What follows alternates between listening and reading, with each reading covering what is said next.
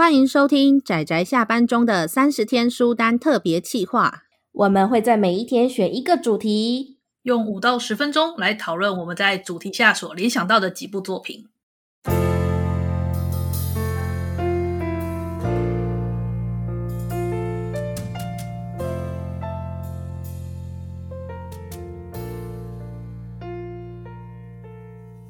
各位听友，大家好，今天是三十天书单的第十天，我是大酸梅，我是布姑，我是阿直。我们今天的主题，听说会让大家嗨起来的一个主题，没错，就是我们的标题提到的喜欢但作者德性有亏的作品。哎呀，真的是啊！哎呀，这些八卦。好，那么，那么我们的节目就到这里告一段落，大家明天再见。哎呦天哪，我觉得这主题实在是让人很心痛，又不知道怎么讲哎。就是很微妙，嗯、就是怎么讲，你一个人的专业他是过关的，但是他的德性、他的品性是不过关的。可是这两个本来就不能是一起评价的，一个人的品性很好，他的专业不一定好，所以就是会有会出现这种落差感，让人觉得很微妙。但是我这里要补一句，就是虽然他们两个这样讲，但是把这个主题提出来的是他们两个哦，因为很想讲啊，因为因为不讲就没机会了。啊，我不能光明正大的推荐，只能在这种地方讲。好，不要激动。好，好，好，那那大家来，请就是谁要先，还是我先？阿姑，阿姑吗？还是谁？阿姑好了。哦，我的是比较最近的一个 case，对，最近发生，去年发生的事情。对，哎，他这个作品是在 Jump 上连载的一部叫做台湾的翻译叫做《新世代演员 XH》，然后它的作者呢，我不知道该怎么讲哎。原作，他有分原作跟漫画啦，跟作画，对，那他的作画是无辜的。但原作就是因为一些不可，嗯，直接讲啦，原作就是因为他摸了女生的胸部，然后被抓了啊！你们两个不要这么激动好吗？好，他彻底的再见了，这个在日本是完全不能被原谅，他彻底的再见了。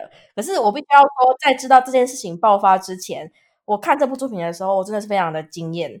我们当时原本是打算要来推荐这一部的，就是他的作画一直都很稳定，然后他在这个作画稳定的同时，他的原作也非常的稳定，不管是短线剧情的短线，还是他的长线安排的都非常的有条有理。然后他是演员嘛，所以他就是一个演员的成长故事。然后这一步一步走来，他从每一个剧目里面所学到的东西，都是非常的支持他往下一步前进的台阶。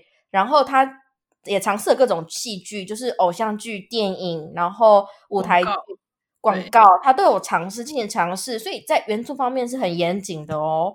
我会非常喜欢他的作品的，就是结构。我甚至还跟阿紫讲说，这种作品在周刊连载上不是一个人做得到的，一定有原作跟作画这两个配合的很好才可以。这很明显啊，很明显就有原作跟作画，对，不然不可以有这么高品质的作品。可惜呢，就是原作因为不可被原谅的一些事迹，所以就再见了。我们这部作品也成为了绝响。但是我觉得，其实作品本身我还是推荐各位去看的。我我特别喜欢里面有个短片吧，就舞台剧的那一段是我个人觉得表现最好的。我是我也是从那一段开始，我才对这部真的觉得，哎，这部真的值得看。那从那一段开始，它不只是有 Jump 常见的成长性的那种热血，它的真的结构很漂亮。嗯，但是就是就是因为作者他猥亵了未成年少女，所以被抓走了。然后这部就再也就说。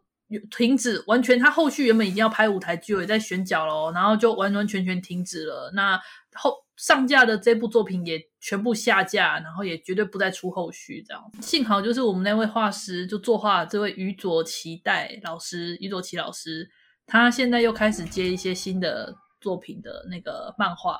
呃，就当当画绘者啦，这样，所以让人觉得啊，幸好他有继续找到下一份工作，不然不要被连累的，真有够惨的。作品本身真的是很优秀，我真的必须讲，那个原作实在是 专业能力很过关，怎么这样呢？令人哭笑不得。对啦，不过呃，我我是不知道，我觉得在日本，在日本就是因为这样子，所以因此就完全连后面连重找一个原作都。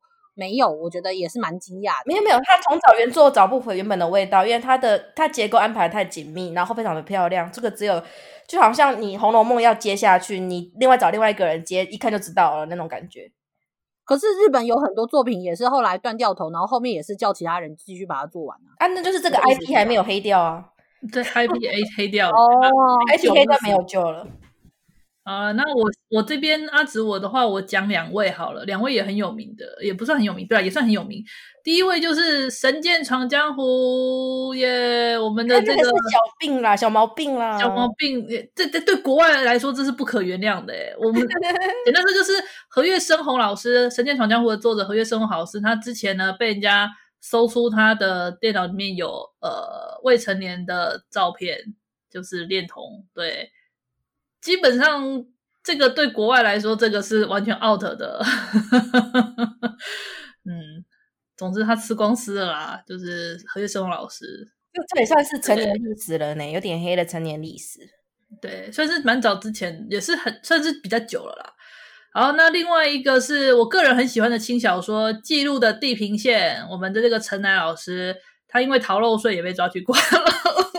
对哦，这也是，我觉得这都是有 逃漏税，他因为逃漏税被抓去关了。对，我很喜欢记录的地平线啊，他之前的前一部《魔王勇者》也是因为在网络上连载，然后就很有名嘛，所以就是我记得《魔王勇者》跟《记录的地平线》他们都有拍成那个动画。然后让我更惊讶的是，《记录的地平线》它的第二季啊，也是从一月份开始又开始又开始上了，不是第二季，第三季。就继续出了，我好我好惊讶，我没想到说，诶这个动画还继续出哦。因为怎么讲？我觉得以日本的民情来讲，哦、他们没有像我们这么善于遗忘。啊、我我是觉得这种这种其实我们提的我们提的这些都是真的有犯罪行为的啦。对，那其实也有一些像是像一些。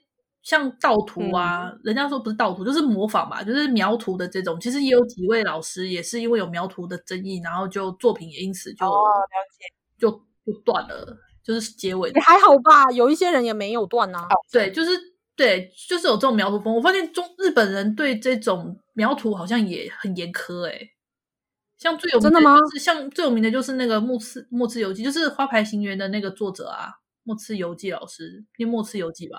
我对末次游记，对他之前前一部作品就是因为那个篮球吧，然后就抄了一些井上雄彦老师的一些图啊，跟一些一些照片的图啊，然后就被人家啪康，然后他就沉寂了好一阵子，后来又重新有以花牌情缘又再出发，哦，我觉得这个真的很励志诶，他本身就很励志。后来花牌情缘得奖之后，他不是也没有出席领奖，他只是很低调、很诚恳的说这个就是有点晚谢啦，这样子。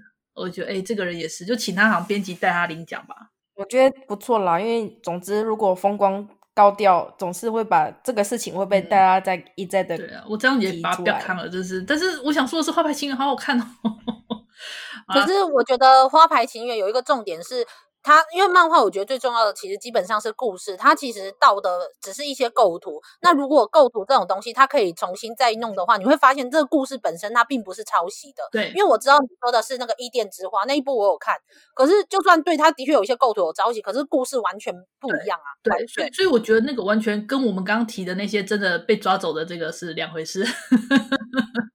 对，那按酸梅吧。嗯，好，酸梅真的比较尴尬。对他们，他们坚持觉得这个没有好了，但是我得说，我觉得这对我来说真的我不太能够接受事情是，呃，对，就是光之风的渡边多惠子，哎，这还是我推荐给大酸梅，超喜欢光之风，我真的要说，我那时候喜欢到我是直接去，我去京都直接按照新选组他们那个时候就是攻进本田屋之变的路线走一遍呢，可是。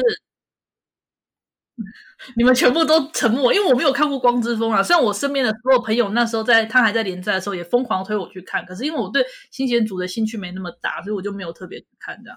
我跟你说没有关，这可是因为这其实不太算是暴雷，是因为他是在画新选组的故事。真的，我去那时候走了新选组的那些。景点的研究之后，我发现他真的非常考究，我非常非常欣赏这部作品。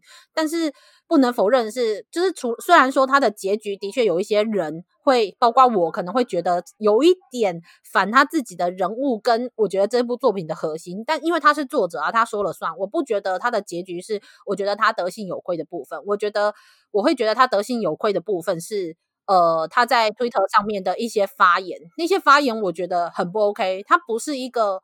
他当然不是一个犯罪的行为，可是你就知道你身边一定有一些人，你觉得他的德性根本就有问题，可是他的确没有犯罪啊。所以我可以告诉你，他在 Twitter 上面的某一些发言，我没有办法接受。那当然，我觉得能不能觉得他是德性有亏，那就是看个人。因为像不姑姑布姑跟阿紫就不觉得，可是我觉得，就像例如说，你说他逃漏税，可是我说句实在话，我不觉得逃漏税对我来说是一个德性有亏的人，他只是犯罪。对啊。有点微妙，这是定义的问题了。我们好好，我我先我们不讲定义的问题，我想要讲光之风啦。我觉得光之风令我就是觉得那时候特别有想要推荐的原因，是因为蒋欣选组的漫画非常之多，那改编的很多，然后照史实讲的也很多。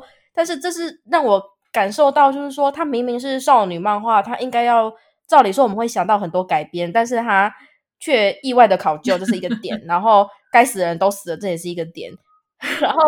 改编有时候有时候太照史实了，有点就是让人有点无趣。可是他也没有这个问题哦，他就是插入一个人，然后完全不会觉得他多余。你知道有些东西呢，我们知道我常 cue 的那一部，就是插入了很多余的东西，然后撇掉多余的东西反而更有趣这样子。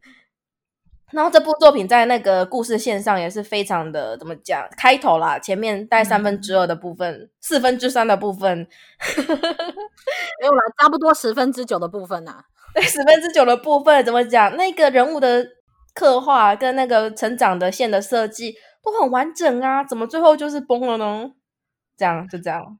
我我跟你说，我觉得崩了真的没关系，那是他的作品，他可以自己决定怎么样是最好的结局，而且我不在意。我我觉得那不是德性有亏的部分，我只觉得哈，你怎么会这样画而已。可是我说的就是，如果要不是因为我觉得我对于他的结局真的充满了不接受，后来去研究这一个人的发言，我觉得。